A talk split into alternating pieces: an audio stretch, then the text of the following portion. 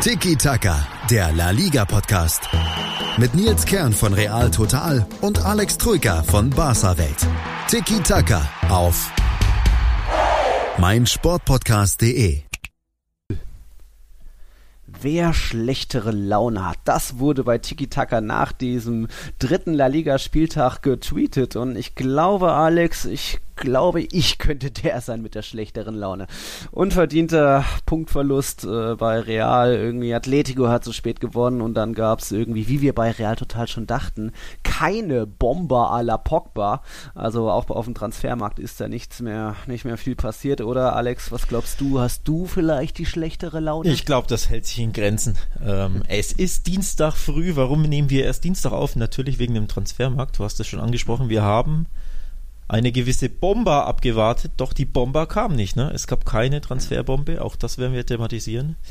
Und dann sprechen wir über unsere Launen gleich. Genau, unsere Launen. Herzlich willkommen. Ihr hört Tiki Taka. Das ist jetzt schon unsere fünfte Folge hier bei dem La Liga Podcast bei meinsportpodcast.de. Da wollen wir uns erstmal auch bedanken bei euch, denn das Feedback, was wir bisher so gehört und vor allem auch gelesen haben, Alex, das ist sehr positiv und freut uns auch und äh, ja, im Endeffekt bestätigt uns darin, in dem, was wir tun und dass wir einfach ja regelmäßig jede Woche über Primera Division und alles, was so im spanischen Fußball passiert, reden wollen. Ähm, falls jetzt vielleicht jemand das erste Mal einschaltet und uns schon mal es empfohlen hat, hier hör mal bei Tiki Taka rein.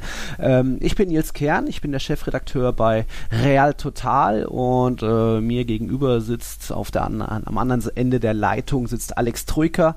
Alex, du bist Chefredakteur bei Barca Welt wiederum, also genau das gleiche wie Real Total Fachmagazin über den jeweiligen Verein. Und da haben wir uns seit ein paar Wochen zusammengetan und reden jetzt regelmäßig über La Liga. Ich kann da mal, äh, ich habe da auch, im, hast, du hast auch ein paar Kommentare gelesen. Ich kann mal hier von El Maestro 1999 bei Apple Podcast den Kommentar vorlesen. Den fand ich sehr schön. Man merkt wirklich, dass die beiden echt Ahnung haben und Experten sind. Oh, das geht doch schon mal runter. Das geht gut runter, vor allem am Morgen. Das geht runter wie so ein schöner warmer Kaffee. Das muss man schon sagen. Mhm. Ja, wir haben letztes, letzte Woche dazu aufgerufen. Wir sind jetzt neu bei Apple Podcast endlich. Das ist, hat ein bisschen gedauert, bis die uns überprüft haben. Aber lasst uns natürlich gerne ähm, Bewertungen und Kommentare da. Ähm, wir sind natürlich dankbar für jedes Feedback. Ja. Hast du noch einen Kommentar vorzulesen? Soll Irgendwas? ich einen vorlesen? Na gut. Ja. Selbstbeweihräucherung quasi. Ei, ei, ei. Ah, der Kollege Buschi 0512 schrieb, auch schön, dass nicht immer nur ausschließlich über die beiden Schwergewichte gesprochen wird, also er meint Real und Barca, sondern ja. wirklich alles um La Liga thematisiert wird.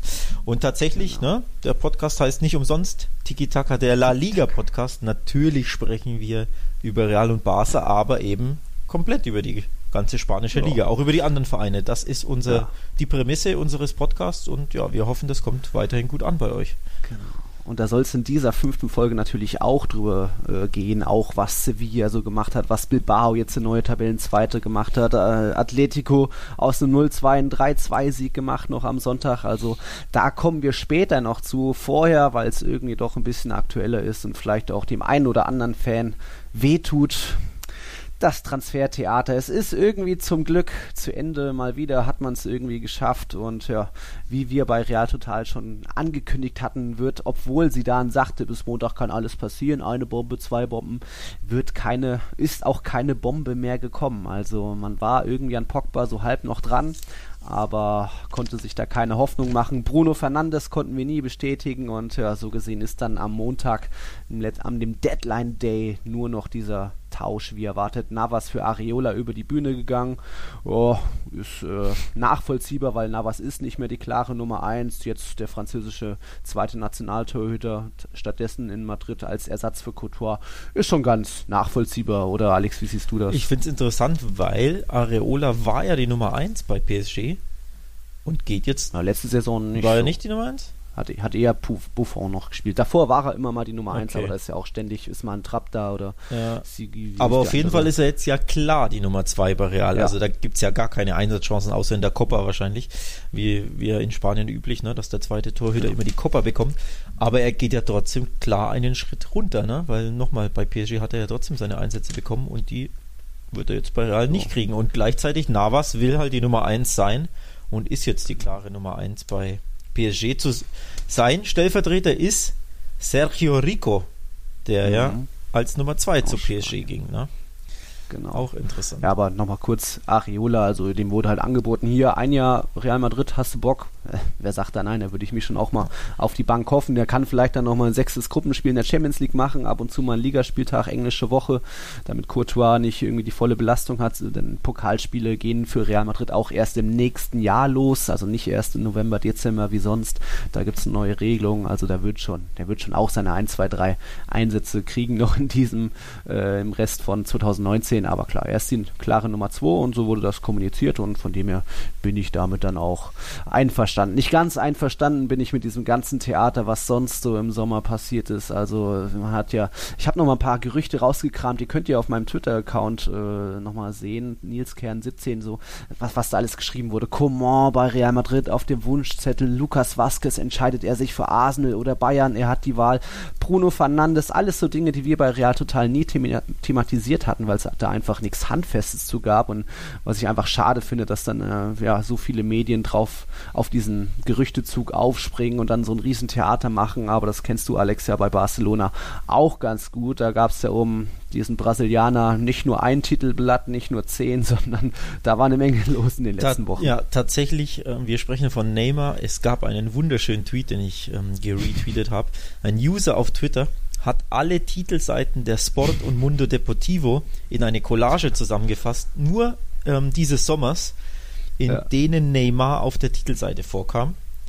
Und, wie viele und in dieser Collage sind 55 Titelseiten zu sehen, wohlgemerkt Unfassbar. nur von Sport und Mundo Deportivo, also nur die beiden katalanischen Zeitungen. Ja, ja richtig krass. Mhm. Müsst ihr euch mal anschauen, da, es ist die ganze Breit, Bandbreite pardon, ähm, zu sehen. Natürlich hier Neymar a punto, also kurz steht kurz bevor, dann alle möglichen äh, ähm, Überschriften immer wieder. Neymar kommt, Neymar vor, vor dem äh, Abschluss, Neymar kurz davor bei Barca zu unterschreiben. Also die Munde ja. Deportivo und die Sport nerven da wirklich, das muss ja. man einfach so sagen. Dieses, ja. Diese Seifenufer nervt und ja, es kam nichts bei raus. Man ne? muss, man muss differenzieren, an dem Gerücht war ja schon so gesehen ein bisschen was dran. Die Vereine haben ja verhandelt und ob dann jetzt ein Semedo und ein Rakitic und noch ein Dembele ge gefordert, geboten wurden, sei dahingestellt, aber die Vereine haben ja wirklich miteinander sich getroffen und verhandelt. Also ja, so ein, zwei Titelblätter waren da schon gerechtfertigt, aber in der Masse, es ist immerhin ein anderes Gerücht als jetzt, was wir so bei, wie ich eben vorgelesen habe, Coman oder Lukas Vasquez oder auch Bruno Fernandes, stimmt, was, ja. wo es einfach nichts Handfestes zu gibt, was dann einfach lächerlich ist, drüber zu schreiben. Auch so diese angebliche Jovic-Leihe zurück zu Frankfurt, was einfach an den Haaren herbeigezogen war. Sowas schmerzt und nervt mich dann noch mal mehr als jetzt dieses ganze Neymar-Theater, auch wenn das viel zu aufgeblasen war. Auch rund um äh, Real Madrid gab es ja auch immer Gerüchte und ich glaube, angeblich wurden Bale, Navas und äh, wer was noch, Rames angeboten, Groß war zwischendurch auch mal mit dabei, also das ist einfach, da, da, da würfeln irgendwelche Redaktionen, haben so einen Würfel mit irgendwie sechs, acht Seiten und auf jene ist ein Spielergesicht und dann hier dreimal darfst du werfen und dann, dann haben wir schon ein neues Gericht zusammengeschustert. Das nervt, aber na, dafür habt ihr ja dann wiederum, liebe Zuhörer, Real Total im Barca-Welt, wo diese Gerüchte ein bisschen eingeschätzt werden und dann auch mal geguckt wird, wo ist was dran. Hier kann man auch mal, wir können auch mal nachfragen bei anderen Experten oder ja, bei Beratern. Aber nur um das mal so zu zeigen, dass es nicht immer nur die Gerüchtemeldung gibt, es, es geht, gibt auch einen anderen Weg. So ist es, so ist es. Ja, ja tatsächlich. Der Weg von Neymar ging nicht zu Barca. Schöne Überleitung, ne? Ähm, er muss jetzt bei PSG bleiben. Was, ja, was hältst du davon? Was, was denkst du über die ganze Seifenoper? ich kann noch nicht so genau einschätzen, ob Tuchel jetzt äh, immer ein bisschen Vorsicht hat walten lassen. So, hat, PSG hat ja angeblich auch die Ultras irgendwie beten, ruhig zu bleiben und jetzt nicht unbedingt äh, ja, Five-Konzert für Neymar zu veranstalten. Also man wird und muss schon jetzt irgendwie mit ihm klarkommen. Es ist ja irgendwie ein bisschen ähnlich äh, wie Bale bei Real, der ja auch schon von Zidane verabschiedet wurde ja. und abgeschrieben wurde und war nicht in den Planungen. Das haben wir bei Real total schon im März als erste geschrieben. Aber da sieht man jetzt, dass es doch funktionieren kann, wenn man dem Spieler das Vertrauen gibt. Und Bale gehört aktuell noch zu den ja, besten Matrilen, auch wenn da noch nicht so viel Sonne scheint am Horizont, noch viele Wolken sind, aber er hat jetzt erst auch mit seinem Doppelpack beim 2 zu 2 in Villarreal gezeigt, dass er da drüber steht, dass er nicht rumbockt, sondern irgendwie die Leistung noch bringt. Und das könnte auch die Vorgehensweise oder das Beispiel sein, was Paris sich jetzt bei Neymar erhofft, ob da der Spieler auch den Charakter hat oder den Schneid, da jetzt ja, drüber zu stehen und wieder die Leistung zu bringen, auch um sein Marktwerk irgendwie zu halten, um vielleicht doch noch im Winter, da hat Barca ja schon mal Coutinho irgendwie geholt, ob da, dass da vielleicht noch was passiert, das wage ich noch ein bisschen zu, zu bezweifeln, aber ja, Tuchel muss ihn irgendwie wieder hinbiegen. Ich bin gespannt. Also aktuell muss man ja echt sagen, gibt es ja nur Verlierer. Ne? Der größte ist natürlich Ney, ähm, ja. der unbedingt weg wollte, der keinen Bock hat mehr auf, auf PSG. Der, das hat er ja wirklich ähm,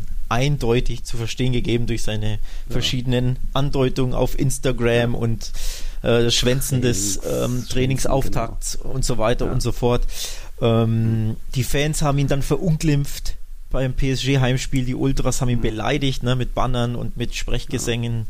Ähm, also richtig, richtig krass natürlich. Ihn jetzt zu integrieren wird schwierig für PSG. Nur nochmal, der hat keine Lust bei diesem Verein mehr zu bleiben und muss jetzt bleiben. Muss man natürlich auch immer sehen, wie das sich auf die Motivation eines Spielers ausschlägt, denn jeder ist da anders. Klar, du sagst, du ja. hast Bale richtigerweise angesprochen der hatte Bock bei äh, Real zu bleiben, der wollte halt nicht weg und Neymar ja. ist halt das Gegenteil, der hat halt gar keine Lust mehr auf PSG und dazu ist ja Neymar auch bekannt dafür, ein klein wenig eine Diva zu sein. Ähm, von daher klein bin ich da wirklich gespannt. Also aktuell gibt es nur Verlierer. Der zweite ist natürlich Barca, die ähm, mhm. sich natürlich bemüht haben um ihn, die quasi sogar Rakitic angeboten haben, Dembele.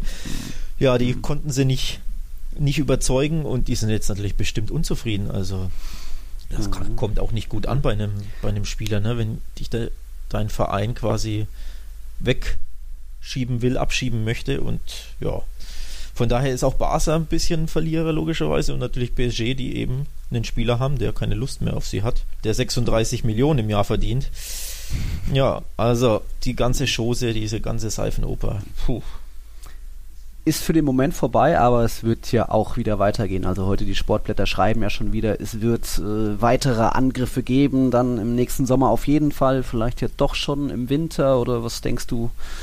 Ist das unrealistisch, so wie ein Coutinho damals, der dann doch plötzlich noch geholt wurde im Winter? Also ich habe tatsächlich schon vor, ich glaube locker einem Monat oder so, glaube ich, getwittert, dass ich glaube, dass sie im Winter, also Barca im Winter einen neuen Versuch starten wird, einfach weil sie weil es jetzt A nicht möglich war, weil PSG warum auch immer von ihrer Forderung nicht, nicht runterging.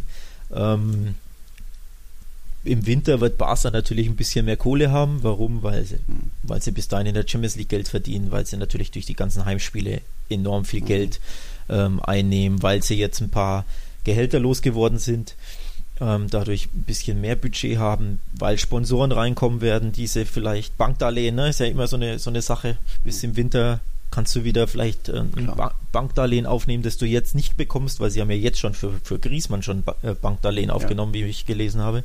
Also in sechs Monaten kann auch das wieder anders aussehen, wenn sie quasi das für Griesmann zurückzahlen, weil sie eben Geld eingenommen haben, können sie vielleicht ein neues für Nehmer aufmachen. Also ich könnte mir schon vorstellen, dass es im Winter weitergeht. Ähm, Ob es natürlich dann machbar ist, im Winter so einen Kracher zu holen, üblicherweise ist das ja sehr unwahrscheinlich oder sehr, sehr, sehr selten. Ne? Coutinho ist da ja. die ganz, ganz große Aufna ja. Ausnahme. Torres, Coutinho. genau, ansonsten wechseln ja solche Kaliber im Winter eigentlich ja. nie die Vereine. Ähm, von daher, ja, spätestens nächsten Sommer wird es losgehen. Dazu habe ich auch eine Story. In Spanien wird jetzt schon berichtet, dass Barca meint zu wissen, dass Neymar eine 170 Millionen Ausstiegsklausel haben soll im Sommer. Dazu sagen mir meine Quellen, dass das Quatsch ist, denn in Frankreich in der Ligue äh, gibt es keine Ausstiegsklauseln. Ausstiegsklauseln in Frankreich sind verboten und trotzdem berichten die Spanier, dass es eine 170 Millionen Klausel gäbe. Also du siehst auch da, auch da geht es jetzt schon wieder weiter. Ne? Ähm, Ein buntes Treiben. Genau. Und, aber ich glaube, der Al-Khelaifi hatte auch letztes Jahr schon mal, als Real da ein bisschen dran war, tatsächlich, weil Neymar ist ja für den Perez so eine kleine Obsession, auch wenn, wenn das in diesem Sommer Sidani ein bisschen ausgeredet hat. Äh, damals hatte, glaube ich, schon der Al-Khelaifi äh, irgendwas gesagt wie, sowas gibt's nicht und es ist unmöglich eigentlich Neymar äh, aus Paris wegzueisen, weil er auch irgendwie so einen richtig festen Vertrag unterschrieben hat. Also quasi, er ist verpflichtet, diese fünf Jahre dafür, was er unterschrieben hat, dort zu bleiben. Also das ist so viel Dubioses und Unwahrheiten im Umfeld und Vereine, die irgendwas berichten, um auch was zu lancieren. Das hatten wir schon im Podcast am 26. August die These schon aufgestellt, Neymar wird in Paris bleiben, eben auch, weil sich Sparsa nicht leisten kann, weil die Madrid-Gerüchte nicht bestätigt werden konnten von mir. Also das ist einfach viel zu viel ja. Theater drumherum, aber 2020 nichts ist unmöglich, oder? Unmöglich nicht, aber wie gesagt, wenn die, diese 170 Millionen Klausel existiert nicht, ähm, laut einem hm. Journalisten aus Paris, der eben PSG covert, mit dem ich gesprochen habe. Aber das hält halt die spanischen ähm, Boulevardmedien, würde ich jetzt fast schon sagen, ne? ähm, nicht davon ab, da ständig irgendwelche News zu lancieren, ja. Headlines zu generieren und ja, die Thematik, die Seifenoper am Leben zu halten. Und so ist es dann auch bei den Königlichen bei Real Madrid. Dort heißt es natürlich auch schon wieder weiter. Äh, es wird weitere Versuche bei Paul Pogba geben. Im Endeffekt ist das auch ein Spiegelbild zu Eden Hazard im letzten Jahr. Da hat man sich finanziell auch nicht einigen können mit Chelsea. Damals hat man auch den Fehler gemacht, vielleicht zu sagen, ah, vielleicht schaffen wir es noch eine Saison ohne Hazard, gehen noch nicht auf die Forderungen Chelseas ein. Also im Jahr 2018 hat sich im Nachhinein ja, dann als Fehler herausgestellt. Es war eine sehr, sehr schlechte Saison. Jetzt ist Hazard da. Jetzt hat man auch bei Pogba gebohrt, weil er nun mal der Wunschspieler von Zinedine Zidane ist. Auch das haben wir bei Real Total schon im April, März berichtet, seitdem Zidane zurück ist. Äh, man war in Verhandlungen, aber wenn United irgendwas zwischen 150 und 200 Millionen verlangt, äh, muss dann da Real Madrid mitgehen. Ich glaube, man hätte da irgendwie noch mehr versuchen müssen, aber das sagt sich jetzt einfach, man weiß ja dann doch nicht genau, was hinter den Kulissen passiert ist. Klar ist, es hätte noch einen Mittelfeldspieler gebraucht. Eriksen nächsten, nächsten Jahr ablösefrei, da weiß man auch nicht, wie viel Levi, äh, der Tottenham-Boss, für verlangt hat. Also auch da schwierig jetzt ein Urteil zu fällen, ob jetzt Perez da versagt hat oder nicht auf dem Transfermarkt. Ich denke mal, da er war schon bemüht, hat da nicht geklappt bei einem Pogba, auch Van de Beek irgendwie wird, kommt er jetzt nächstes Jahr oder schon im Winter. Äh, viele Dinge offen, aber zumindest bei den dreien Sachen können wir sagen, bei Real Total da schon mal mehr dran als jetzt bei dem Bruno Fernandes. Und so gesehen ist auch der Wunsch, der Traum von Pogba und Sidan, eben Pogba, noch nicht ganz äh, geplatzt. Naja, Seifenopern hier, Transferfenster ist jetzt zu, es ist trotzdem noch bisschen was passiert am Montag in La Liga. Ihr seid noch ein Spieler losgeworden, Alex? Genau, wir haben, ähm, Barca hat Rafinha an Celta Vigo verliehen. Ähm, was ich gar nicht verstehen kann. Das muss ja, muss, ja, was heißt erklären? Ich kann es auch nicht ganz nachvollziehen, aber nee, tatsächlich kann ich es äh, etwas erklären. Und zwar wollte der Spieler einfach weg. Ähm, der war nicht mehr glücklich bei Barca, der hat keine Einsatzchancen auf, auf mittelfristige Sicht gesehen, denn er kam zwar in den ersten drei Spielen zum Einsatz, aber auch nur weil Suarez, Messi und Dembele verletzt sind. Sprich, da hat er in allen drei Spielen ähm, gespielt, in zwei davon begonnen und er hat sogar gut gespielt. Deswegen haben wir bei Baselwelt auch einen schönen Artikel über ihn geschrieben, Rafinha Phoenix aus der Asche. Hm. Ja, und drei Tage später ist der Phoenix weggeflogen. Ne? Kann man so, wenn man so zusammenfassen will. immer verletzt. Das gibt's doch nicht, dass er da vom, vom schönen Strand in Barcelona in, den, ja. in die galizische Kälte will, nur weil er da, ich glaube 14, 15 oder so war, dort mal ausgeliehen genau. und jetzt das große Comeback. Das ist, bei Dennis Suarez kann ich das verstehen, der kommt ja aus Vigo, aber Rafinha? Ja, Barca hat ihn tatsächlich ähm, ein Jahr schon ausgeliehen, da war er 20, damals sollte er mhm. Spielpraxis bekommen, hat damals unter Luis Enrique eine richtig gute Saison gespielt bei Celta, wurde sogar ja. zum Jungspieler der Saison gewählt, also zum mhm ja, also zur Entdeckung der Saison, wenn man so will, von, von offiziell von La Liga. Ja. Ähm, dementsprechend wollte er scheinbar wieder an die alte Wirkungsstätte auch zurück, wo er sich wohlgefühlt hat. Wie gesagt, bei 13, 14 war es gerade noch. Genau.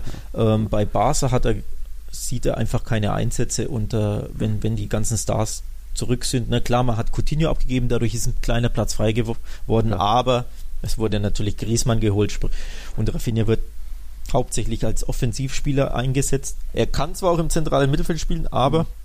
da hat Barca halt neun Spieler, ne? Arturo Vidal mhm.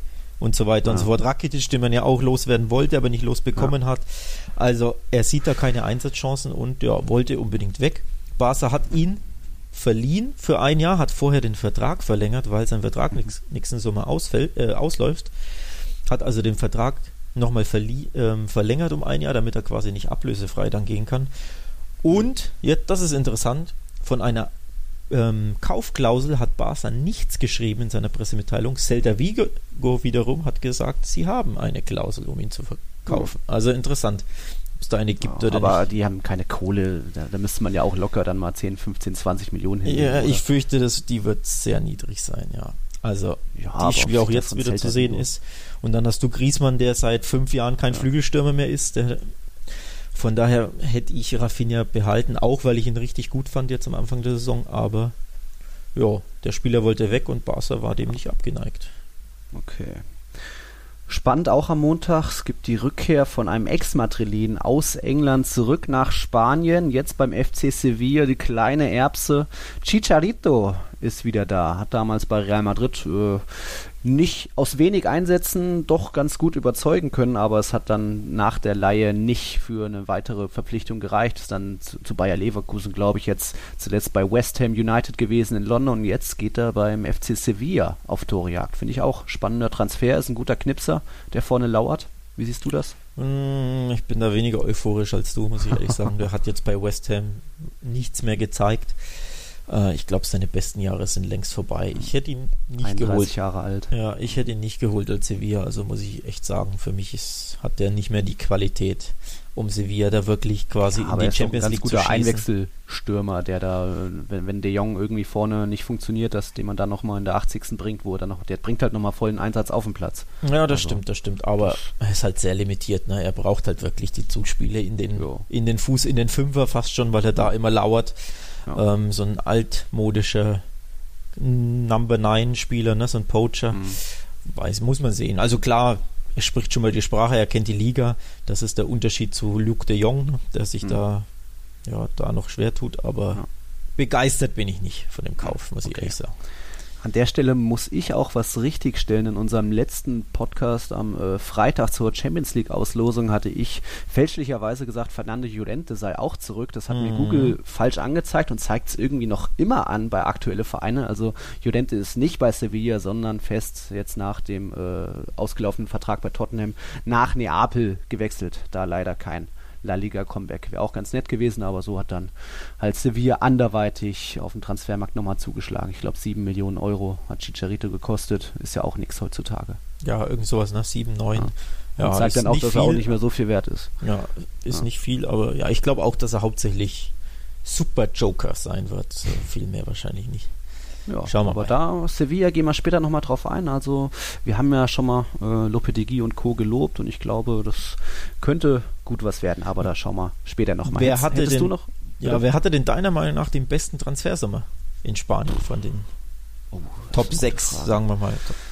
Also, ich würde da schon jetzt irgendwie Sevilla weit vorne sehen. Also, Gefällt dir das denn hier gerade? Ja, auch weil mir halt die Spiele die Spiele bisher zugesagt haben. Also irgendwie Oliver Torres haben sie zurückgeholt. Regilon geht voll auf irgendwie als Außenverteidiger. Da, ähm, weiß ich, Luc de Jong kann schon auch funktionieren. Hat bisher jetzt in drei Spielen erst so zwei Pre-Assists gemacht. Nach dem Abstauber dann haben die Torschützen getroffen. Ähm, das gefällt mir. Real Sociedad klar auch irgendwie den, den Kader weiter verjüngt. Irgendwie einen Ödegard geholt, der da ganz gut auftrumpfen kann. Irgendwie im Porto geholt Ishak aus Dortmund, äh, hat jetzt am Wochenende ein Tor aus dem Abseits gemacht, wurde dann zurückgepfiffen.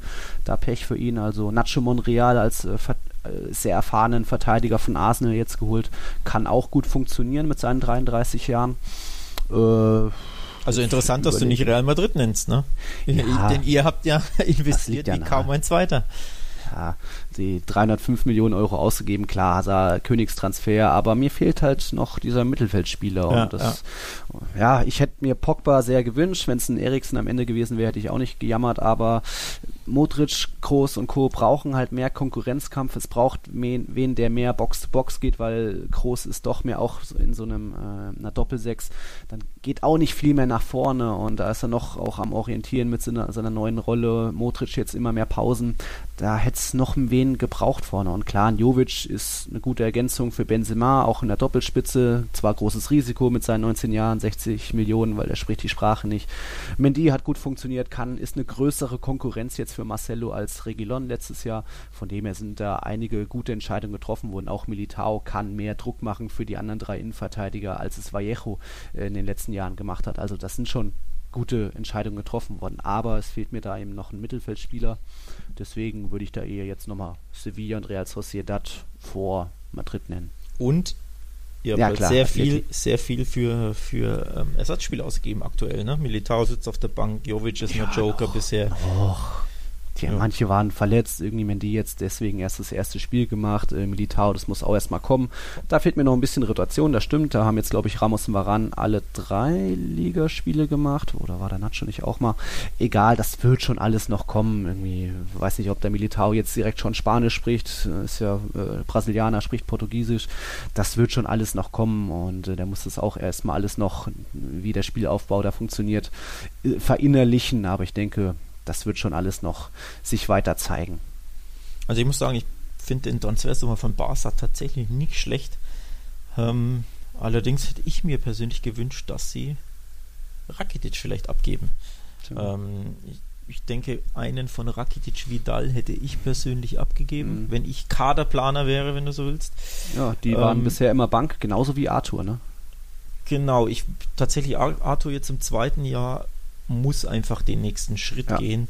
Ähm, er hat letztes Jahr etwas zurückhaltend gespielt. Du siehst ganz klar, der Mann hat unglaubliches Talent und zwar auch Talent, um exakt bei Barca der zentrale Mittelfeldspieler zu sein, den Barca braucht, so ein Mhm. Strippenzieher, Regisseur. Ähm, Im ersten Jahr war er noch etwas schüchtern, hat sich immer ja, hat sich eher aufs, aufs Verwalten quasi ein bisschen beschränkt, ist nicht so wirklich mit nach vorne, hat nicht so die, hat sich fast schon nicht getraut, tödliche Pässe zu spielen oder wirklich risikohafte Pässe. Und man hat aber bei Brasilien bei der Copa America, Copa America gesehen, dass er genau das eben kann. Und auch jetzt in seinem ersten Spiel bei Osasuna hat er auch einen absoluten Xavi-esken Traumpass auf Carles Perez gespielt. Ähm, zwischen den Linien, also da hat man gesehen, der kann das. Dann noch das Dementsprechend 2-1 gemacht zwischenzeitlich. Genau, das 2-1 auch richtig gemacht in einem schönen, fast schon in Robben-Manier, ne? Nach rechts und dann schön ins lange Eck gezwirbelt. Also du siehst, der kann das, wenn er, wenn er offensiver äh, eingesetzt wird oder sich das zutraut. Glaube ich, kann er wirklich den nächsten Schritt bei Barca machen. Das bedeutet aber weniger Minuten für Rakitic. Ja. Ja, jetzt haben wir aber De Jong auch geholt, sprich noch mehr weniger Minuten für Rakitic. Ähm, und für Vidal natürlich, die beiden Haudegen. Ähm, Rakitic hat ein unglaublich hohes ähm, Gehalt Mhm. zweistelliges. Dementsprechend hätte ich auch von der Gehaltshygiene quasi Mhm. aus ähm, versucht, Rakitic abzugeben, muss ich echt sagen. Ja. Und hat, Barca hat es ja versucht. Ähm, am letzten Transfertag ähm, haben die spanischen Medien berichtet, dass Barca und Juve verhandelt haben.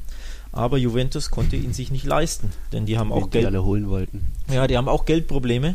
Äh, Juve konnte sich nicht leisten. Die wollten wohl einen, einen Tausch machen, also einen Spielertausch 1 zu 1. Angeblich wurde Emre Can Barca angeboten und ähm, Bernardeschi, der Flügelstürmer. Der hätte Barca angeblich am ehesten noch zugesagt, aber ja, Spielertausch ist natürlich immer super komplex und kompliziert und vor allem am letzten Tag, ne, weil da zu viele Variablen sind, die man quasi aushandeln muss noch. Jo, Aber deswegen ist Barca ist ja auch da. ein paar, ein paar Ladenhüter gut losgeworden. Malcolm hat nicht funktioniert. Für Sillison hat man gut Kohle bekommen. 35 Millionen Euro. André Gomes war auch irgendwie ein Ja. riesen Missverständnis. Genau, das, Denis Suarez wollte weg. Also da sind schon gute Dinge auch. deswegen sage ich, ja, schlecht war der. Ja. Ich fand den wirklich den Transfersummer gut von Barca. Diese Neymar-Chose hat natürlich alles überschattet, ne? Diese Seifenofer. Jetzt, das muss man sagen, wenn die nicht wäre, würde jeder sagen, hey, klasse, Transfersummer. Mhm. Aber wenn du dann natürlich vier Wochen lang einem Spieler hinterherjagst, Mhm. den du dann nicht bekommst, hat das natürlich immer so eine negative, ja, negative Auswirkung auf die Wahrnehmung Ja. deines Sommers. Ne? Aber wir, wir merken insgesamt. es ja, das nervt einfach und so geht es anderen Fans ja auch. und Genau, jetzt sind alle genau. froh, dass das Transferfenster zu ist. Dazu kommen jetzt noch die ja, schlechten Ergebnisse. Barca erst vier Punkte, Real Klar, erst ja. fünf Punkte. Das ah, hätte irgendwie alles besser laufen können, aber ja, jetzt haben wir es so. Hm. Hast du noch was zum Thema Transfers? Mm, Ich denke nicht. Nö. Ne? Okay, gut. Dann Gut. gehen wir ganz kurz in die Werbung und hören uns danach wieder. Bis gleich. B V Beben. Der wöchentliche Podcast zu Borussia Dortmund mit Julius Eid und Christoph Albers. Voller echter Liebe auf meinsportpodcast.de. Da sind wir wieder bei Tiki Taka, dem La Liga Podcast bei meinsportpodcast.de. Äh, Transfers haben wir jetzt soweit abgehandelt, Alex. Jetzt würde ich dann den Schwenk schaffen zum dritten Spieltag in La Liga und dann können wir direkt auch mit ja, der nächsten großen Überraschung mach, äh, fortfahren bei zwischen Osasuna und Barcelona 2-2. Wobei Überraschung, Osasuna sehr heimstark, auch gut gestartet in die Saison, Barca verletzte, also das war eigentlich fast schon gar nicht so überraschend, oder? Das die Punkteteilung? Für unsere Hörer sollte es tatsächlich nicht überraschend sein, denn in unserer allerersten Episode der großen La Liga-Vorschau haben wir ja thematisiert, wie unfassbar heimstark Osasuna war, mhm. dass sie letztes Jahr kein einziges Spiel zu Hause verloren haben. Ähm, dementsprechend wenig überraschend eigentlich, dass sich Barca sehr schwer tut. Natürlich denkt man dann immer klar, der Favorit wird sich vielleicht dann doch irgendwie mit 1-0, 2-1, 2-0 mhm. durchsetzen. Aber nee, sie Ohne wurden. Messi Sie wurden. Genau, ohne Messi, ohne Suarez, ohne Dembele war es klar, dass es, dass es nochmal schwerer werden wird, dass Osasuna natürlich super motivierter aus der Kabine kommt, ne? nachdem die da ähm, einige Jahre nicht in La Liga spielten. Ja. Und genauso war es auch, weil Werde hat vorab auf der Pressekonferenz vor dem Gegner gewarnt, hat gesagt, die werden uns pressen, die werden uns hinten reindrücken, die werden mit Enthusiasmus und Feuer spielen. Genauso war es. Ja. Und Barca hat trotzdem gepennt früh das Gegentor kassiert. Unerklärlich, ne? der, der Trainer warnt davor und die oh. Mannschaft kommt schläfrig aus der Kabine, kassiert in der siebten Minute ähm, das 1-0. Typisch, typisches Barca-Gegentor. Völliger Hühnerhaufen nach einer Flanke, die Zuteilung hat nicht gestimmt.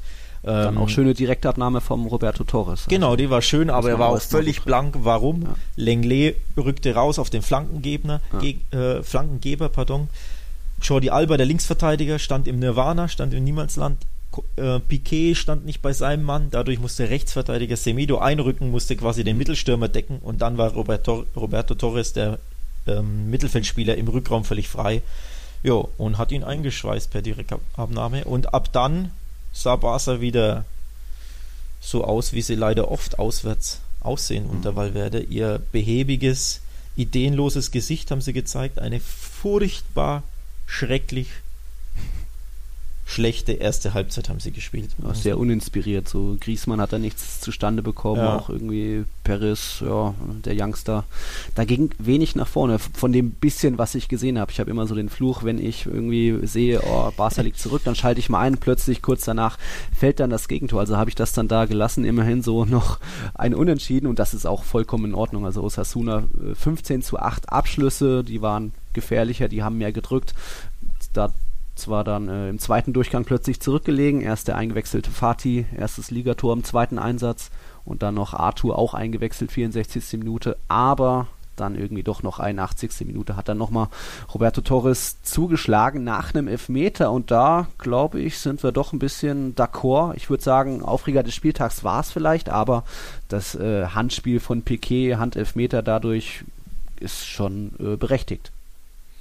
Ja, also für mich war der äh, Handelfmeter berechtigt, für Piquet hm. überraschenderweise nicht. Der hat sich furchtbar echauffiert, nicht nur im Spiel, ja. sondern hat sich auch nach dem Spiel ähm, den Pressevertretern ja. gestellt und hat gesagt, für ihn ist das kein Elfmeter. Also es war ein Handelfmeter, muss man dazu sagen. Und er sprang in den Ball auf Kopfhöhe. Ja. Ähm, der Arm da oben. Der Arm da oben, genau, quasi vor seinem Gesicht, so ein, so ein Kung-Fu-mäßig, ganz, ganz komische Szene. Und er hat gesagt, naja, das ist völlig normal, wenn er da oben mit dem Bein quasi herumfuchtelt, dass er, dass er die Arme zur Stabilisation, zum Gleichgewicht hochnimmt. Und hat gesagt, Aber das er kann. ist ja nichts Neues. Ja, also. das ist nichts Neues. Er hat gesagt, er kann sich ja die Arme nicht abschneiden. Das ist ja. eine normale, äh, ja, normale Körperhaltung. Für mich trotzdem ein Handspiel. Du kannst ja. da nicht auf Kopfhöhe mit Arm voraus. Genau, in den, also da hat der Arm nichts zu suchen. In den Ball springen und vor allem, ähm, ja, er hat es, er ging ja aktiv quasi fast schon in den Ball mit dem Arm da rein. Ja. Ähm, es war zwar keine Absicht, aber es war so ein, eine dämliche Sache, so reinzugehen, ja. so reinzuspringen, dass für mich der Elfmeter berechtigt, äh, berechtigt ja. war. Ja. Dadurch dann auch ja, verdienter Ausgleich. Vielleicht Osasuna hätte sich noch mehr verdient gehabt, haben jetzt fünf Punkte in der Tabelle, sind da Sechster, also noch vor Barcelona, die auf Rang 8 stehen mit ihren vier Zählern. Äh, überraschend in der Tabelle. Ähm, ich hatte gerade Aufreger des Spieltags angesprochen. Sowas gab es für mich in meinen Augen auch bei Real Madrid, denn bei bei Barcelona war dieses, diese Elfmeterszene so gesehen spielentscheidend, hat nochmal einen anderen Spielstand da gebracht, von 2-1 für Barca zum 2-2. So was gab es auch dann am Sonntagabend zwischen Villarreal und Real Madrid, auch 2-2 ausgegangen. Und das hätte vielleicht kurz vor Schluss noch ein 3-2 werden können. Denn da wurde, ja, Vinicius nochmal kurz vor Schluss im Strafraum so, hat nochmal einen Fuß in im Knöchel gespürt, irgendwie wurde da nochmal nicht umgetreten, aber es gab einen Kontakt und er fällt. Und dann hätte man da auch nochmal in der Schlussphase auf Elfmeterpunkt zeigen können, nachdem es ja schon äh, eh eine wilde Schlussphase war, also äh, auch da Real wie Barca geschlafen in Anfangsphase, irgendwie Moreno in der zwölften Minute das Tor gemacht, eiskalt, irgendwie wie Real macht aus wenig viel, äh, hatten zwar zehn Abschlüsse, aber so wirklich klare Chancen, vielleicht drei Stück und machen zwei davon rein. Bale dann jedes Mal zweimal ausgeglichen, da, da, da unter anderem dann zum Schluss in der 86. Minute und dann kam nochmal die Vinicius-Szene, also auch da schade, das hätte da auch nochmal, da hat der, der Videoschiedsrichter gar nicht äh, eingegriffen, respektive es sich nochmal angeschaut, warum dann da nicht, warum wird da nicht nochmal nachgeschaut, also blöd, auch das hätte nochmal spielentscheidend sein können, dann hätte Real Madrid jetzt eher sieben Punkte haben können, statt die fünf wie aktuell. Und dann sehe das schon anders aus, so auch da jetzt Real, ja, ein Sieg, zwei Unentschieden, nicht unbedingt ein mega Fehlstart, aber gegen Valladolid, gegen Villarreal war man lange die bessere Mannschaft und hätte zumindest einmal mindestens gewinnen müssen eigentlich. Oder was denkst du? Ja, ich fand sie nicht so schlecht gegen Villarreal, muss ich echt sagen. Ja. Ähm, sie waren auf jeden Fall dr ähm, drückend überlegen, das muss man ja schon sagen. Ähm, aber irgendwie, ja, sie sind etwas einfältig in ihrem Vorwärtsspiel. Real, mhm. also viel über Flanken. Sidan mhm. hat ja mhm. nach dem Spiel sogar gesagt, dass das das Mittel war, die Taktik, die er wählte. Deswegen hat er ja 4-4-2 gespielt mit äh, Jovic und Benzema, weil er quasi über die Außen kommen wollte, um dann Flanken in die Mitte zu schlagen. Ja, das ist sein altbewährtes Mittel. Dafür wird genau. er gerne mal belächelt, zumindest in ja. meiner Filterblase auf Twitter von den ja. zahlreichen Barca-Fans und tatsächlich auch von den Real-Fans, denen ich folge, die ja. sich da einfach ein inspirierteres Offensivspiel von dem Glo glorreichen Real Madrid wünschen, aber mhm. der Trainer ist da eher ja, konservativ. Konservativ einfältiger, ja. hätte ich jetzt fast gesagt. Ja, da gab es auch ein paar gute Bälle. So Lukas Vasquez hat, glaube ich, mal äh, da Casemiro bedient. Bale früh eine Flanke, die da irgendwie dann gerade. Also das, Auswe das Ausgleichstor war wunderschön, das muss man ja schon sagen. Dann klasse. Jovic per Hacke in den Lauf von Carvajal, der legt dann rüber und dann der Abstauber von Bale. Das, da. das ist halt Fußball, wie ihn die Spanier lieben. Ne? Ja. Ähm, Kurzpassspiel, eine Abwehr auseinanderschneiden quasi. Aber sowas sieht man halt zu selten von Real. Also etwas behäbig oder noch zu, zu berechenbar. Uninspiriert, auch. zu berechenbar, ja es ist noch das Real Madrid irgendwie der letzten Saisons, auch wenn hier und da mal ein neuer Name dabei ist. So Jovic und Mendy haben das schon ordentlich gemacht, der Franzose sogar ziemlich gut. Aber ja, es geht noch trotz neuen Systems noch nicht so viel zusammen. Casemiro hat eigentlich ein Riesenspiel gemacht, aber Groß dann auch noch nicht so viel nach vorne, wie das vielleicht sein müsste. Und wenn es dann heißt, Taktik äh, mehr auf Außen, mehr auf Flanken setzen, hm, und dann sausen da doch viele Bälle vom Carvajal irgendwie an den Stürmern vorbei, dann sieht das sehr unglücklich aus. Das muss besser sein. Da hatte Real Madrid zwar am Ende irgendwie 17 zu 10 Abschlüsse, Mehrheit, auch mehr Ballbesitz, bla bla. Aber so richtig zwingend war das noch nicht. Benzema hat nur einen Schuss an Pfosten abgesetzt, also es waren schon ein paar Chancen da, aber es war nicht die absolute königliche Dominanz. Und so gesehen hat Villarreal wieder profitiert von dem individuellen Fehler. Das kennt man der Saison. Odriozola war es in Vigo, Kroos war es gegen Valladolid und jetzt war es Ramos in der Anfangsphase, der komplett schläft und nicht mal unter Bedrängnis richtig den Ball da irgendwie hergeschenkt hat. Sprich, die Hintermannschaft schon komplett aufgerückt, dann konnte auch Varanda nichts mehr retten und dann hat da Moreno in der äh, zwölften Minute schon geknipst. Das ist einfach super ärgerlich, dass man da so von ja, individuellen, individuellen Dingen abhängig ist. Einerseits hinten, wenn Fehler passieren, ist quasi immer sofort äh, ein Gegentor äh, passiert da und auch nach vorne hin. Wenn da ein Einzelspieler nichts irgendwie, nicht irgendwie mal eine riesen Idee hat, äh, Vinicius kein Dribbling hinzaubert, dann geht da im Kollektiv wenig zusammen, sondern nur das übliche Flanken aus dem Halbfeld. Und das sieht noch nicht so wirklich äh, hoffnungsmachend, stimmungsmachend aus. 27 Flanken übrigens, ich habe es nachgeschlagen, hat Real Madrid reingeschlagen, reingehämmert in äh, Cross and Pray Ja, FC. Ne? Zehn So ein kamen bisschen. vielleicht an, wenn überhaupt. Ich glaube, acht waren es. Ja, Acht Ja. oder sieben oder so. ist schon ärgerlich. Aber Also ja. so muss man den Jovic dann schon bedienen. Da kann ich schon Sidans Intuition verstehen. Und wenn der Jovic dann mal wie gegen Valladolid wieder so ein Ding an die Latte setzt, dann hätt, hätt, wären da die, die Kritiken vielleicht ein bisschen geringer ausgefallen. Aber wenn es nicht funktioniert, dann hat halt Sidan die schlechte äh, Taktik oder ja, Strategie gewählt. So gesehen bei uns dann auch nur die Note 4,5 bekommen. Wir haben ja von 1 bis 6 bei Real Total. Also gibt schon noch Kritik. Und mal sehen, jetzt haben wir Länderspielpause, wie es dann danach aussieht. Du noch was zum Spiel der Königlichen? Ja, um auf deinen Elfmeter einzugehen, für mich war das ganz klar kein Elfmeter. Was? Ähm, jo, der hat klar den Ball gespitzelt, äh, Was? gespitzelt den wir, der Villarreal, ja, ja, Den der Fuß vorm Villarreal. Ball. Nee, nee, nee, nee, nee. Er hat klar den Ball weggespitzelt und wer war's? Vinicius war's? Vinicius, ja. hat da klar den Kontakt gesucht und hat sich sofort hingeschmissen, weil er wusste, wenn ich jetzt meinen Fuß da irgendwie davor stelle, werde ich berührt und ist sofort da niedergesunken. Für mich niemals Elfmeter. Ähm, Also er hat schon viel draus gemacht, das muss man Er hat sagen. viel Er wusste gemacht, schon, okay, ich mache hier den Fuß hin, aber der Genau. Kontakt war Und- erst am Fuß und dann am Ball. Wie gesagt, Fußball ist ein Kontaktsport. Man da, es gibt nun mal Berührungen und wenn ein Stürmer wirklich danach sucht, das will, darauf aus ist, dann darf es da keinen Elfmeter geben. Aber doch mich. Es nicht sei denn, er wird wir klar getroffen, also, also so getroffen, dass er quasi hinfällt, aber er ist ja nicht, er hat sich ja hingeschmissen. Ähm, für mich ist das wirklich kein Elfmeter. Äh, ja, Naja, aber okay.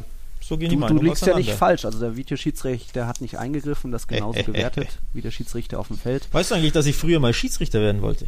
Habe ich dir Oh. noch nie erzählt, ne? Na, zum Glück nicht. Okay. Gut.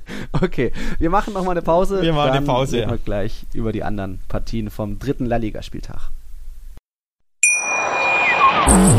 Kennt ihr schon mein Musikpodcast.de? Ja, seid ihr denn noch ganz knusprig? In der dieswöchigen Folge des Plattenteller analysieren wir Fisch und frittieren Musik. Nee, halt, Moment. Ach, ihr wisst schon. Einfach reinhören. Folge uns auch auf Twitter, meinmusikpodcast.de, Deutschlands erstes Musikpodcast-Portal. Zwei Männer, Seidel und der Klöster, ja, von den beiden halte ich nichts. eine Aufgabe. Äh, Höchste Disziplin, Männer. Das Fußballgeschehen der vergangenen Wochen knallhart und kompetent auf den Punkt gebracht. Faktlos, der Fußballpodcast mit Seidel und Klöster. Jeden Freitag neu auf meinsportpodcast.de. Wir machen weiter mit äh, jungem Spielermaterial bei Real Sociedad. Hat ja eine junge Truppe verloren in Bilbao 0-2 leider. Aber vorher, Alex, haben wir noch mal einen kurzen Rückblick zu einem anderen jungen Spieler. Da hast du was bei Barcelona noch zu berichten. Ja, das hatten wir fast vergessen, ne? Ansu Fati, den muss man ja schon kurz ansprechen. Ja, gut. Als 16-Jähriger in seinem zweiten Spiel für Barca direkt geknipst. Wir haben bei Real Madrid über Flanken gesprochen. Barca Mhm. flankt nicht oft und nicht gern. Diesmal haben sie es getan und Ansu Fati hat den wirklich in ja fast schon Cristiano Ronaldo-Manier reingeköpft, ähm, den zwischenzeitlichen Ausgleichstreffer. Mhm. Nee, wirklich starker Kopfball für, einen- für einen 16-Jährigen, ne, dass der sich da so hochschraubt. Ähm, richtig, richtig krass. Er ist damit der jüngste Torschütze in der Vereinshistorie des, des FC Barcelona. Mhm. Davor war er mit 16 Jahren und zerquetschten. 100 Irgendwas. Ja. Ähm, davor war Bojan Kirkic Ah. mit 17 Jahren und ein paar zerquetschten. Ähm, Der Messi-Nachfolger. Ja, hat nicht ganz so geklappt. Ne? Ähm, und La Liga, in der La Liga-Historie ist Ansu Fati jetzt der drittjüngste Ja. ähm, Torschütze in der kompletten Historie von La Liga. Also richtig krasse Meilensteine. Der Junge ist echt die Entdeckung der Spielzeit, der noch jungen Spielzeit. Und da spannen wir den Bogen zum Raffi zur Rafinha-Leihe, die wir am Anfang Ja. äh, thematisiert haben. Auch das ist wohl ein Grund, warum in Barca abge äh, also Mhm. warum Barca Rafinha dann doch abgegeben hat, weil sie sagen, ja, mit Ansu Fati haben wir dann vielleicht doch unerwartet einen richtig krassen Emporkömmling in, Auf in den den Startlöchern. 16-Jährigen setzen. Naja. Nee, ja, aber es geht ja darum, ne, wenn Griezmann fit ist und Suarez und Messi, dann ist eben kein Platz wirklich. Als Fünfter. Mhm. Aber falls du dann quasi doch noch ab und zu ähm, jemanden brauchst, dann nutzt du halt Fatih statt Rafinha. Und wie man sieht, es hat sich gelohnt. Ne? Der Super Joker hat geknipst als 16-Jähriger. Also richtig krasse Story und klar, die Titelseiten gehören aktuell natürlich Fatih, weil Viel mehr gibt Barca nicht her aktuell. Ne? Okay. Ja, Na noch gut. kurz, kurzer Rückblick darauf. Eine ganz, ganz spannende Geschichte, meiner Ja. Meinung nach. Spannend auch die Entwicklung bei Real Sociedad und Athletic Bilbao. Athletic mittlerweile Tabellenzweiter hinter Atletico. Die Mhm. Basken haben sieben Punkte und im baskischen Derby am Wochenende haben sie Real Sociedad bezwungen. Das ist ja so unser kleiner La Liga Geheimtipp. Jetzt auch erst recht, nicht nur weil Verstärkungen wie Oedegaard, Ishak da sind, sondern auch eben Nacho Monreal jetzt, äh, erfahrener Außenverteidiger. Der hat noch nicht gespielt. Und ja, so gesehen hat Real Sociedad da früh eine kalte Dusche bekommen, schon 11. und 28. Minute. Erst Iñaki Williams, dann Traumtor von Raul Garcia, also irgendwie so ein Lupfer vom, vom mit links vom linken äh, Strafraumeck. Keiner hat mit gerechnet, das solltet ihr euch nochmal bei den The Zone Highlights ansehen, wirklich sehenswert. Und ja, danach kam dann gar nicht mehr so viel von Real Sociedad, da auch nur die, die Torchancen-Bilanz 15 zu 2, also dünn von den Basken. Irgendwie Isaac nochmal in der, nach 62 Minuten nochmal einen Kopfballtreffer gehabt, aber VRR hat es aberkannt. Oedegaard noch eine große Chance kurz vor Abpfiff vergeben. So gesehen hätte das nochmal da eine Überraschung geben können, irgendwie in 2 zu 2, aber ich glaube, da ist schon verdienter Sieg für Bilbao, die jetzt dann auch, ja, so gesehen verdient nach dem Sieg gegen, gegen Barcelona jetzt über Real Sociedad da mit sieben Punkten auf Rang 2 stehen. Ja, war, war ein verdientes, verdienter Derby-Sieg. Ähm, Athletic Club war klar die bessere Mannschaft und war auch ein sehr stimmungsvolles Derby. Also vor allem das Coole am baskischen Derby ist, dass die ja überhaupt nicht verfeindet sind im, in dem Sinne, wie wir es kennen. Ne? Ähm, also vor allem, wie man es in Deutschland kennt, dass sich die Fanlager da spinnefeind sind und sich beschimpfen und dies und das oder dass sich die, die Ultras, die Banner oder Fahnen klauen, um sich zu verhöhnen. Sowas gibt es halt im baskischen Derby überhaupt nicht, sondern die singen friedlich ihre baskischen Volkslieder. Das gab es wirklich vor, vor diesem Derby, war so ganz, ganz spannend. Ähm, die Fans haben zusammen Bier getrunken, sind zusammen in den Kneipen, also haben sich verbrüdert. Das war wirklich ein sehr, sehr angenehmes, stimmungsvolles Derby. Natürlich die Atmosphäre im San Mames war trotzdem absolut beeindruckend. Ähm, Athletic Club hat da eine klasse Stimmung in, in dieser Kathedrale. Ähm, Also war wirklich ein stimmungsvolles Derby all around, rundherum. Und ja, Athletik ähm, verdient gewonnen, sind jetzt Zweiter. Drei Spiele, zwei Siege, sieben Punkte. Nicht schlecht. Läuft. Läuft. Ja. Mhm. Guter Saisonstart. Verdient hätte eigen, verdient hätte es auch Sevilla einen Sieg gehabt. Die haben äh, bei Celt, gegen Celta Vigo nur 1-1 gespielt. Da zwei sehr späte Tore. Franco Vasquez in der 81. Minute und drei Minuten später schockt dann Denis Suarez mit so ja Celtas einziger Ja. guten Chance im Spiel.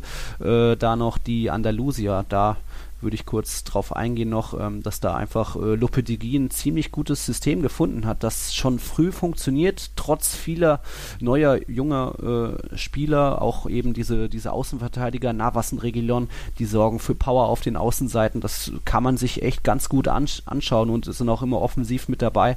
Watschlik irgendwie, der Torhüter, ja, irgendwie nicht immer so die beste Figur irgendwie stand bei dem Gegentor vielleicht auch ein bisschen zu weit vorne für meinen Geschmack. Also vielleicht hätte man da vielleicht doch noch irgendwie Sergio Rico behalten sollen müssen, aber das ist trotzdem sieht das sehr gut aus, was da der Lopetegui auf die Beine stellt. Sevilla jetzt auch sieben Punkte nach äh, drei Spieltagen sind da gemeinsam mit Bilbao so gesehen auf Rang Rang 2, beide haben 4 zu 1 Tore, aber da bin ich optimistisch, dass das irgendwie, dass Lopetegui da äh, was aufbaut und das hat man ja schon mal thematisiert so. Eigentlich wir- müssen sie, müssen sie neun Punkte haben. Das wäre. Ja. Es war hoch unglücklich, dass das Spiel 1-1 ausging. 63% Ballbesitz, gut, Ballbesitz sagt jetzt nicht so viel Ja. aus. Was aber viel aussagt, sind 19 Schüsse von Sevilla Genau. und zwei Zwei von von Celta. Ähm, Die haben aus nichts viel gemacht. die haben aus nichts maximal viel gemacht. In der 84. wie du sagst, der Ausgleich durch Dennis Suarez, den Ex-Barca-Spieler und der Ja. hat die, die, die Rückkehr an die an, zu seinem Jugendclub hat sich direkt gelohnt, denn Ja. in Schon drei Spielen hat er schon, genau, schon gegen Real hat er, ge- ähm, er hat schon zwei Saisontore Ja. in jetzt drei Spielen, also hat sich hat sich gelohnt. Auch gegen Also wenn die hier jemand Comunio spielt, irgendwie das Spanische, unbedingt, glaube ich, den Denis Suarez holen. Der dürfte das ja, Geld hat auch noch sein. einen Elfmeter verschossen gegen Valencia in der 90. Also er hätte sogar noch mehr Tore haben Gegen können. Silesen, genau. Genau. Ähm, von daher, äh, jo, Ja. hat sich hat sich gelohnt, ihn zurückzuholen. Ja. Okay. Aber wie gesagt, der, der Punkt für Celta ist jetzt extrem glücklich gewesen. Ja. Ja. Okay. Glücklich nicht, aber sehr verdient war es für den FC Valencia. Die haben 2-0 über Aufsteiger Mallorca gewonnen und ähm, dort, das hat auch bisschen lange gedauert bis zu den Toren. Dani Parejo hat da zwei Elfmeter sogar verwandelt. Also da Mallorca sich ein bisschen blöd angestellt. Ähm, da wundert mich bei Valencia immer, die haben auch eigentlich eine ziemlich gute, krasse Offensive. Guedes kennt man inzwischen. Rodrigo ist dort geblieben in Valencia. Gameiro hat schon geknipst und dann auch dieser neue, äh, wie heißt der, Ferran, äh, auch junges Talent, irgendwie sorgt auch ordentlich für Dampf auf der rechten Seite. Das sieht ziemlich gut aus. Dann haben sie ja noch einen Maxi Gomez geholt von Celta Vigo, Cherichev auch immer mal für eine Bude gut.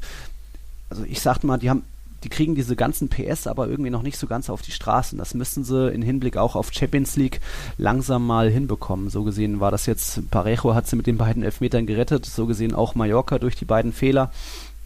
Aber da müsste eigentlich, Valencia müsste besser dastehen als aktuell Rang 10 mit auch vier Punkten wie Barcelona. Äh, Mallorca frech, frech und mutig mitgespielt, irgendwie einige Fehler erzwungen. Kubo auch das Debüt gefeiert, jetzt der, der Japaner von Real an Mallorca ausgeliehen, aber da hat in seinen letzten zehn Minuten außer an Parejo auch nicht mehr viel gezeigt, so gesehen. Äh, undankbares Debüt für ihn, aber er hat ein Übrigens, riesen, apropos, Talent. apropos Parejo, der war letztes Jahr schon der Top-Torjäger von Valencia ja. als zentraler Mittelfeldspieler, auch weil er natürlich die Elfmeter schießt. Und, und auch jetzt und die Freistöße. Genau, auch jetzt wieder ein Doppelpack per Elfmeter. Ähm, jo, also der knipst weiter und die Stürmer knipsen weiter nicht. Bei Valenz. Oh. Also kann man es vielleicht zusammenfassen. So kann man es zusammenfassen. Ja. Mallorca hatte dann auch noch Pech, auch glaube ich zweimal noch Aluminium getroffen, aber Valencia dann im Endeffekt erfahrener und so gesehen den Sieg mit äh, den, die drei Punkte daheim behalten drei Punkte daheim behalten, um den Spieltag dann so langsam mal abzuschließen. Das war dann der Wahnsinn. Das vorletzte Spiel am Sonntagabend. 3-2 nach 0-2. Alex? Atletico, ja. Der Tabellenführer, die einzige Mannschaft, die alle drei Spiele gewonnen hat. Drohnen da einsam und allein ganz oben. Jo. Irres Spiel, oder? War, war wirklich ein gutes Spiel. Also, Eibar ganz, ganz, ganz früh in, in Führung gegangen per Doppelpack. Nach 19 Minuten schon genau. zweimal vorne. Nach auch 19. nach vielen Fehlern in Atleticos Defensive, was ich so gar nicht kenne. Die knallen normal das Leder weg, wenn sich irgendwie eine, eine Chance anbietet, aber so ganz viele ja, inkonsequente, unkonzentrierte Ballverluste da um den eigenen Strafraum rum, was man sonst einfach von dieser zu Null Abwehr nicht kennt. Wir hatten ja vor dem Spieltag schon gesagt, das wird ein typisches 1 zu 0 Siegspiel wieder gegen Eber und jetzt sehen wir da fünf Tore auf einmal. Also irre. Da auch unbedingt die Highlights nochmal bei The Zone anschauen. Ähm, und dann eine geglückte Aufholjagd, auch dank Alex Joao Felix oder Felicitas. Felix, Felix. Felix. Nee, ich glaube tatsächlich, ich habe mich informiert. Ja. Man spricht den Felix aus, ganz Felix, normal. Okay. Das X ist ein X, ja. ähm, ja, ein Abstauber, sein erstes Saisontor da geschossen. Mhm. Ganz normaler Abstauber, also nichts Großartiges, denn ähm, die Hauptarbeit hat Diego Costa in Diego Costa-Manier gemacht. Durchgetankt. Durchgetankt, den Gegenspieler, den Verteidiger weggerammt, richtig. Also das ist wirklich eine Diego Costa-Aktion, wie sie im Buche steht. ähm, deswegen lieben wir ihn. Ja. Ähm, ja. Felix musste nur noch den Fuß hinhalten. Mhm. Der Spieler des Spiels war auf Atletico-Seite aber tatsächlich Vitolo, der eingewechselt mhm. wurde in der 46. und in der 52. direkt das 2-2 gemacht hat. Ja. Und auch, jo, wirklich überzeugt hat. Ähm, also ihm gehörten so ein bisschen die, die Titelseiten beziehungsweise die Berichterstattung fokussierte sich auf seine richtig gute Leistung. Der ist schon seit zwei Jahren da und hat nie so richtig ja, reingepasst mhm. bei Atleti. Vielleicht wird es endlich sein, ja. ja. Aus Griesmanns Schatten heraus. So ein bisschen, ne? Da blüht für mich auch ein bisschen Diego Costa auf, nicht nur weil er gegen Real Madrid in der Saisonvorbereitung diese drei, vier Buden gemacht hat, hat er jetzt auch gegen Eber noch zweimal getroffen, zweimal abseits, einmal sehr knapp, einmal deutlich äh, abgepfiffen, aber auch er ist irgendwie da und kann, ja. ja. ohne seinen verlorenen Partner, hat jetzt auch so gesehen Morata auf die Bank verdrängt. Äh, ja, der ist verletzt aktuell. Ah, Morata ist verletzt, ja. Ähm, nee, aber Diego Costa hat eine klasse Vorbereitung gespielt, hat sich dann unglücklich verletzt. Ich glaube im letzten Testspiel gegen Juve, wenn ich mich nicht mhm. ganz täusche. Ähm, ist aber jetzt wieder fit und sieht tatsächlich viel, viel besser aus als noch letztes Jahr, wo er ja irgendwie monatelang in La Liga nicht getroffen hatte. Ähm, war ja auch nicht ganz billig damals, ne? ich glaube für 60 Millionen von Chelsea gekommen und dann eigentlich eine enttäuschende Saison gespielt. Mhm. Aber jetzt sieht er wirklich viel schärfer, viel, viel ja gieriger, bissiger, bulliger aus, fitter auch. Ähm, ich bin gespannt. Also Atleti, ne, trotz des 0-2s, eigentlich typisches Atletisch-Spiel dann gemacht hinten raus, wurde der Druck so groß und man hat es eigentlich, ja.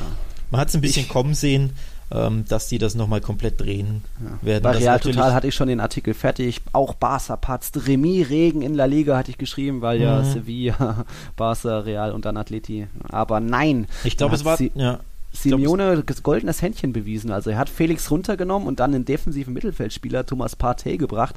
Der stand vorne und hat es dann tatsächlich in der 90. Minute gemacht. Also Wahnsinn. Da hat, ich glaube, Atletico hat seit zehn Jahren oder so kein 0-2 mehr in 3-2 drehen können in der Liga. Jetzt ist es mal wieder geglückt. Dann verdient der Jubel da auch von Simeone. Der ist ja ausgerastet an der Seitenlinie. Da gibt es auch noch ein paar schöne Bilder. Hoffentlich auch bei den The Zone Highlights unbedingt anschauen. Also und jetzt haben wir den Tabellenführer. Perfekter Start. Drei Spiele, neun Punkte, fünf zu zwei Tore. Gar nicht so überraschend, oder? Tja. Also überraschend tatsächlich nicht. Ähm, angesichts auch der Gegner natürlich, die, ja, die ja. jetzt schon schlagbar waren, ne? gegen Leganes, ja. Getafe und ja. Eibar, hier kann man schon als Atletico Madrid drei, drei Siege einfahren.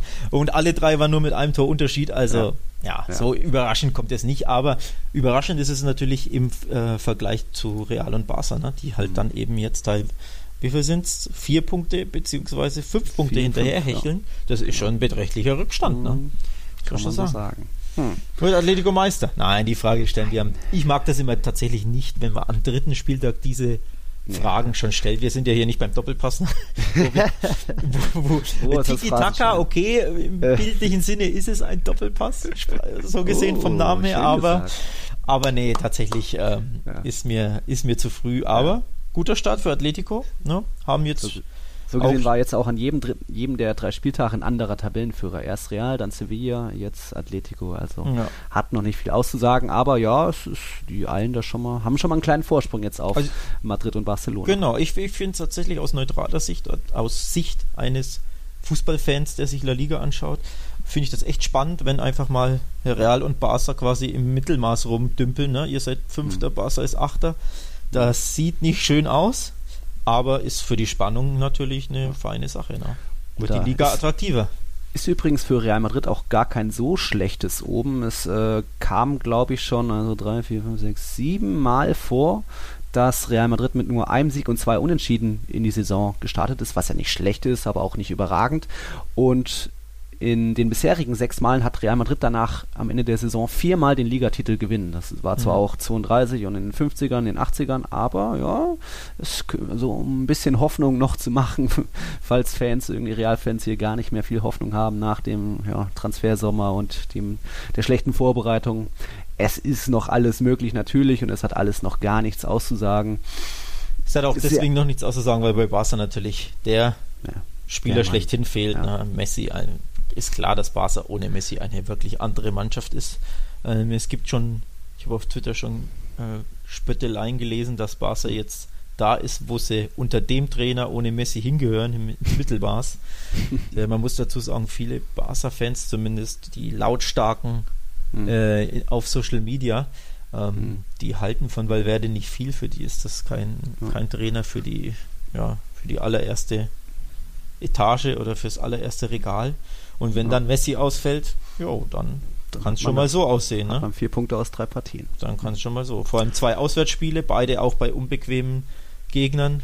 Deswegen ja. überrascht mich das nicht ganz so sehr, muss ich leider sagen. Mhm. Jetzt haben wir Länderspielpause, die erste der Saison. Es geht in der Europameisterschaftsqualifikation weiter. Und dann am vierten Spieltag dürft ihr auf keinen Fall den Samstag verpassen, denn da sind alle drei Schwergewichte sozusagen im Einsatz. Real Madrid ist Samstag, nächsten Samstag oder am 14. September 13 Uhr empfangen die Levante, dann 18.30 Uhr Real Sociedad gegen Atletico hm, und dann mhm. 21 Uhr empfangt ihr daheim Valencia. Also Tja, auch bei Valencia noch Sand im Motor.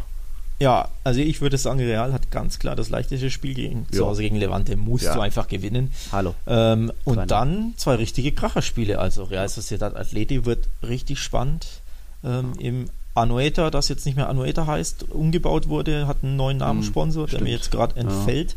Ja, und dann Barca Valencia sind natürlich immer heiße Spiele.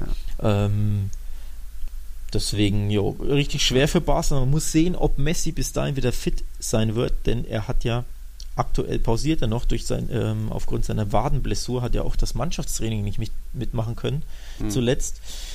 Und das heißt, es ist ein bisschen ein Wettrennen gegen die Zeit. Der Kollege braucht unbedingt diese Länderspielpause, diese zwei ja. Wochen um da quasi seine Blessur auszukurieren. Und ja, muss man gucken, ob er dann gegen Valencia fit sein wird. Das kennt man bei Real Madrid.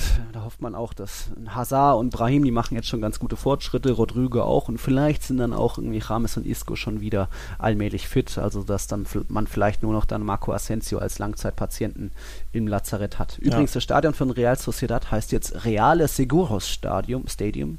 Aha, mhm. haben wir das auch gelernt. Für äh, mich immer noch Anueta. Das wird ja, sich auch nicht ändern. Natürlich. Das ist einfach das Anueta. Ja. Da bin ich, da bin ich Traditionalist. Ja. Übrigens, äh, du sagst, Levante ist das leichteste, Levante Real das leichteste Spiel am Wochenende. Ja, Levante steht mit sechs Punkten ein, ein Platz vor Real Madrid, aber klar, da muss trotzdem ein 2-3-0 her, wenn da alles so läuft, wie es eigentlich sein müsste und die Naturgesetze sind und nicht plötzlich ja. irgendwie ja, die Kühe übers Stadion fliegen. Ja, das Interessante ist aber nämlich, dass drei Tage später die Champions League ansteht. Ja. Und beide Mannschaften, also Real Madrid und Barca, haben mhm. das schwerste Auswärtsspiel. Ja. Nämlich, ihr startet in Paris ja. und Barca ist beim BVB zu Gast. Sprich, da muss man sich dann auch fragen, ja, wie, wie sehr ist der Fokus dann schon quasi mhm. auf die, auf die La Liga-Spiele oder wie sehr ist er schon auf die Top-Spiele in der Champions League? Ne? Du bist Von, den Dienstag in Dortmund, oder? Ähm, ich plane es, ich weiß es mhm. noch nicht sicher.